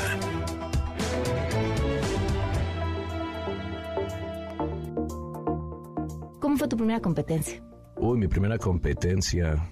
Tenía yo como 16 años, era el 2007, ya iba a acabar el 2007 y nos inscribimos un amigo y yo, un amigo que se llama Lírica Inversa, que también es muy buen rapero, le mando un saludote. Él era mi vecino y todos los días yo llegaba a su casa a las 9 de la mañana y nos poníamos a ver videos de rap, nos poníamos a escribir, eh, nos poníamos a improvisar y, y, él fue el que, como yo no tenía computadora, él fue el que dijo, oye, hay un torneo de rap de parejas, precisamente era de dos contra dos, hay que meternos, si tú te metes yo me meto, porque como que no nos queríamos meter solos, ¿no? Si tú te metes yo me meto, ah, pues vamos a meternos, ya él nos inscribió y, y pues de ahí fue que fuimos a la eliminatoria y fue bien raro porque vimos a todos los grandes, ¿no? Nosotros de 14, él de 14 y yo de 16 y todos pues ya señores, ¿no? Con problemas con la ley, que ya, pagaban pensión y así. Y, y, uno bien chiquito ahí, pues bien, y aparte era otro ambiente. Ahorita llegas y pues todos son muy amables, hay patrocinadores, están managers. Ahí llegabas y era puro cholo mal encarado, ¿no? Entonces llegabas tú así de niñito y pues no, no te chacaleaban, no te hacían nada, pero pues sí te intimidaba el verlos, ¿no? O por ejemplo, yo cuando me subí, mencionaron mi nombre y dijeron asesino serial, porque yo así me, así me hice llamar al principio asesino serial. Y ¿Por, todos, qué, ¿Por qué elegiste asesino? Pues nada más para las batallas, como para causar pues es terror. eso, el asesino como- en las sí, batallas. Sí, como era el asesino serial, era como de ¿Y, luchador. y qué, y qué pasó cuando dijeron eso? Se empezaron a reír todos. Pues pasaba un niñito de 15 años ahí y se llama el asesino serial. Así, hola, está Sí. cambiando la voz. Sí, me estaba, estaba quebrando el jarro, de- diría mi abuelita. Y, y pues nada, ¿no? O sea, llegamos, pensamos que no íbamos a pasar, nos hicimos la prueba y nos tenían que contestar en un correo. Y dijimos, no, pues ya estaban todos los mejores de que vemos en todos los videos, o sea... Era como ver a superhéroes que veíamos en los videos. Y dijimos, no, pues no nos vamos a quedar, pero pues hay que ir al show pues para, para ver, ¿no? Y nos llegó el correo, así se quedaron, pam, pam, pam. Y ya, pues fui- fuimos y, nos tocó la primera contra dos veteranos y, los, les ganamos. Ganamos la primera ronda. Fue muy, fue muy importante para nosotros porque fue como la primera vez que, que yo veía así todas las cabezas así en el escenario. Nunca había visto esa imagen así de subirte al escenario y ver muchas cabezas así. Y, y todos gritando. Y cuando bajé, los raperos grandes me felicitaron. En un rapero eso es, eso es la máxima muestra de cariño que puedes tener. Bien. pum, Bien, bien, bien hecho. Y puño, ¿no? Y yo, oh. Y me decían, no, estás muy cabrón, ¿de dónde eres? Nunca te había visto. No, es la primera vez que vengo. ¿Es la primera vez que te subes? Sí, es la primera vez. No, estás muy loco. Ya la segunda nos ganaron y ya perdimos, pero... Pero de ahí llegué al siguiente evento y me llegué a inscribir a formar. Y no sé, como que la gente me identificó luego, luego. Y, ah, el asesino serial, ¿verdad? Te vi en el otro evento. Y yo ya no me quería llamar asesino serial. Pero dije, me dijeron, tú eres asesino serial, ¿verdad? Y yo dije, pues sí, pues soy el asesino serial. ¿Cómo pues te hubieras apúntame". llamado si hubieras podido Yo me cambiar quería llamar? Mau. Ok. Mau MC, MC Mau, no sé, pues mi nombre es Mau, el Mau, ¿no? Pero ya ahora que lo pienso, pues sí está muy X, ¿no? Fue una buena lección ser asesino. A ver, si, si pudieras darnos así tres tips para hacer freestyle, ¿cuál sería? Uf, tres tips para hacer freestyle. Primero, Es un curso express porque vamos a competir. Primero tener seguridad en, en uno mismo al, al hablar. O sea, no titubear ni siquiera al, al hablar. Eso, eso es lo bueno. Yo, yo titubeo un montón y me traigo un montón ahora que lo pienso. Pero bueno, es, es, es muy bueno tener seguridad en lo que vas a decir. Eso, eso es, estar bien seguro de lo que vas a decir. Eso, eso primero. La segunda, tratar de, de ser muy observador, de, de ser muy observador en todo. O sea, tanto con los términos que hay, palabras, sinónimos, antónimos, eh, dobles sentidos que se le pueden dar a todo. Sí, eso es lo, lo, lo, lo segundo, ser muy observador, ser muy... ¿Sabes? Porque a veces, si ahorita me dijeras improvisa y yo podría decir, pero ¿de qué? No hay nada, ¿de qué improviso? No tengo nada para improvisar. Y pues al contrario, tengo un universo aquí de cosas, ¿sabes? De materiales, texturas, colores, campos semánticos, ¿no? O sea, micrófono, radio, o sea, hay un montón de cosas. Eso es tener como pensamiento lateral, creo que se llama, como no, no tener el pensamiento lineal, sino poder salirte del pensamiento y darle otro sentido. Ese sería el, el segundo. Y yo creo que el último, eh, ser auténtico, ser original. No, no copiarle a otros, sino buscar tu propio estilo. Yo buscaba algo como más práctico así. si terminas en la O es más fácil. Ah, ya, ya, la siguiente en Claro, la O. claro. es No, que- sí, obvio, obvio. pero yo creo que para empezar con verbos. Con verbos es lo para empezar. A ver, o sea, danos un ejemplo. A ver, bueno. Y también se puede hacer como una, como platicando primero. Por ejemplo, estoy aquí platicando y me empiezas a grabar. Porque hace unos minutos me empezaste a entrevistar. La verdad me siento medio raro de rimar con ar porque es algo que ya no suelo utilizar. ¿Sabes? O sea, eso ahí va súper básico, pero pues ya se puede hacer. Eso fue demasiado básico, pero si quieres salir Yo no un sé poco si de lo te práctico. digo y te puedo preguntar, pero te prometo que tarde no vuelvo a llegar. Ah, ea, ea. Y, y en la coherencia también. Y la coherencia es, es eso es lo más difícil del mundo. Por ejemplo, ahorita Mm. dijiste dos versos que tienen coherencia. Ok. Pero, por ejemplo, una vez un amigo le quería decir a otro, eh, yo andaba con tu vieja, le quería decir. ok. Y para rimar eso, dijo, "Ah, ah, lenteja. Así dijo.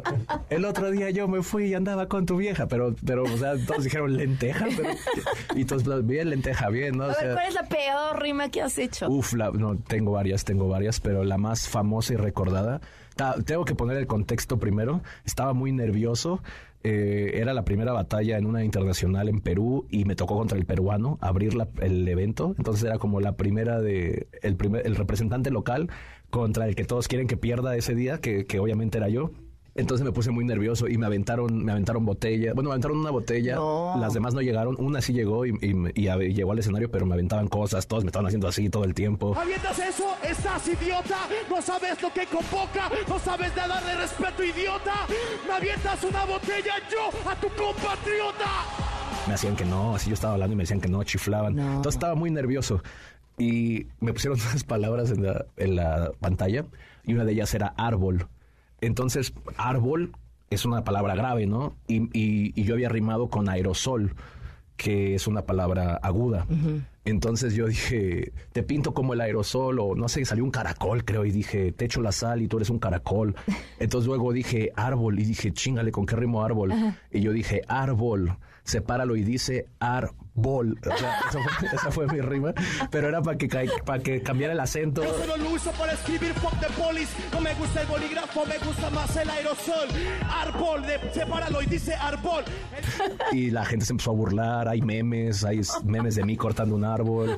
La gente se disfrazó para irme para un evento que ¿De tuve aquí en árbol? México, se disfrazaron do- unos novios de árbol, pero la mitad y la mitad. Entonces se separaban y había algo que decía árbol. No, fue fue algo muy fue algo histórico, todavía todavía pasa. De hecho, estaba enseñándole a mi hijo, estaba ayudándole a la escuela y, y salió ahí las sílabas y estaba árbol y lo subí en una historia y todo se, todo se- llegó tu momento que siempre esperaste. Sí, sí, fue, fue muy gracioso. Oye, ¿cuántos hijos tienes? Dos. Dos, ¿te quedan? Dos bebés, de 10 y de 8.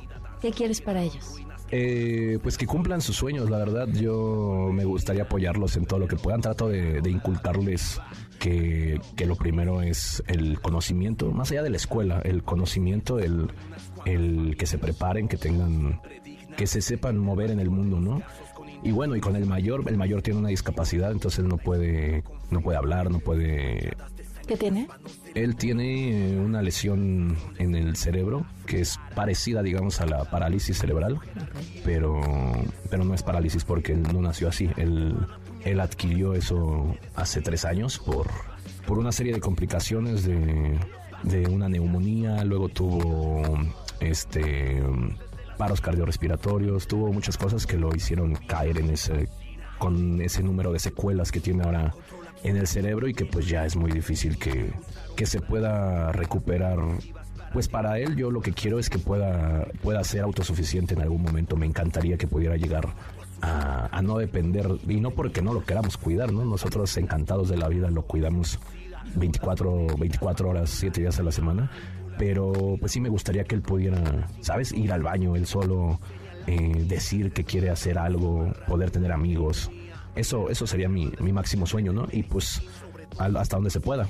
Yo, yo sé que no va a llegar a, a volver a, a ser el niño que yo tenía, pero hasta donde se pueda llegar, pues estamos, estamos luchando. ¿Qué lecciones te ha dado el arte sobre la vida? Como mencionas, ¿no? Como que siempre el artista necesita tener ese tipo de, no experiencias malas, pero de experiencias, ya sea buenas, malas, pero como que siempre necesita esas experiencias muy intensas, muy, muy fuertes. Y, y cuando llegó esto, como que ni siquiera fue como, voy a escribir de esto todo el tiempo, voy a, pero sí me dio como, como esa, esa fuerza para luchar ya no nada más por por mi familia, sino por esta situación, ¿sabes? Como que al principio me deprimí mucho y no quería hacer nada, ya como que ya ni ganas me daban de, de hacer nada. Pero después sí fue como, ok, este, necesito, esta es la situación y no puedo deprimirme porque si no, no voy a poder hacer nada por, por mejorarlo. Entonces necesito estar al doble o al triple de fuerte, ¿no? ¿Tú solo llegaste a esa conclusión? Pues con, con mi esposa, con mis papás, con, con todos, ¿no? Hablando, hablando con, con mi gente alrededor y pues me aconsejaban también. Mau, tienes, acabas de sacar disco. Así es, sacamos el GOAT. Eh, pues nada, estoy bien contento. Lo está yendo muy bien, está sí. las reproducciones, es un éxito. Sí, la verdad que sí, estamos súper contentos. Eh, hace un año que empezamos a tirar el primer sencillo, estuvimos tirando sencillos cada dos, tres meses y bueno, ya ahorita en este marzo ya estrenamos el disco completo. Decir disco está en 1980. Sí, y la verdad lo estamos manejando así, ¿eh? estamos yendo a, a, muchos programas de radio, estamos yendo a hacer presentaciones, pero, pero siempre siento que estar en la cabina, siempre siento que estar en el, en el foro, siempre da, da como más esa, esa onda noventera, como dices, ¿no? Analógica. Y, y, pues nada, la verdad que los sencillos Esta le ha ido onda muy bien. tan de antes como verse a los ojos. Sí, es- exactamente. Y, y la verdad le ha ido muy bien. El último sencillo que sacamos con Millonario ya, ya está llegando al medio millón de, de views. El sencillo que sacamos con Jera eh, también ya, ya sobrepasó lo- el millón de views. Entonces, pues vamos trabajando chido, vamos, vamos echándole ganas. Sabemos que no es de un día para otro. El, ya llegué, ahora hago música, vengan todos, ¿no? O sea, entonces, eh, pues poco a poco, yo sé que, que es un trabajo largo. Llevo 15 años haciendo, haciendo rap, entonces yo sé que, que no es de un día para otro. No, hombre, estás, estás ya ahí. Eh, Mau, qué, qué de verdad, qué privilegio eh, Gracias. conocerte. Empecé diciendo es un artista, eh, es un hombre inteligente, el talento que tiene. Y me quedo además con la de un tipo eh, sumamente profundo, sensible, con una vida muy interesante que contar y otra más por delante. Muchas gracias, te agradezco mucho. Pues, pues nada, yo nada más trato de, de platicar. Gracias, gracias Sí, por sí, sí. platicar. Muchas gracias. Se quedan con la gran Ana Francisca Vega. Muy buenas tardes. Bye. Ahora estás informado. Nos escuchamos la siguiente semana con las noticias que tienes que saber. MBS Noticias con Pamela Cerdeira.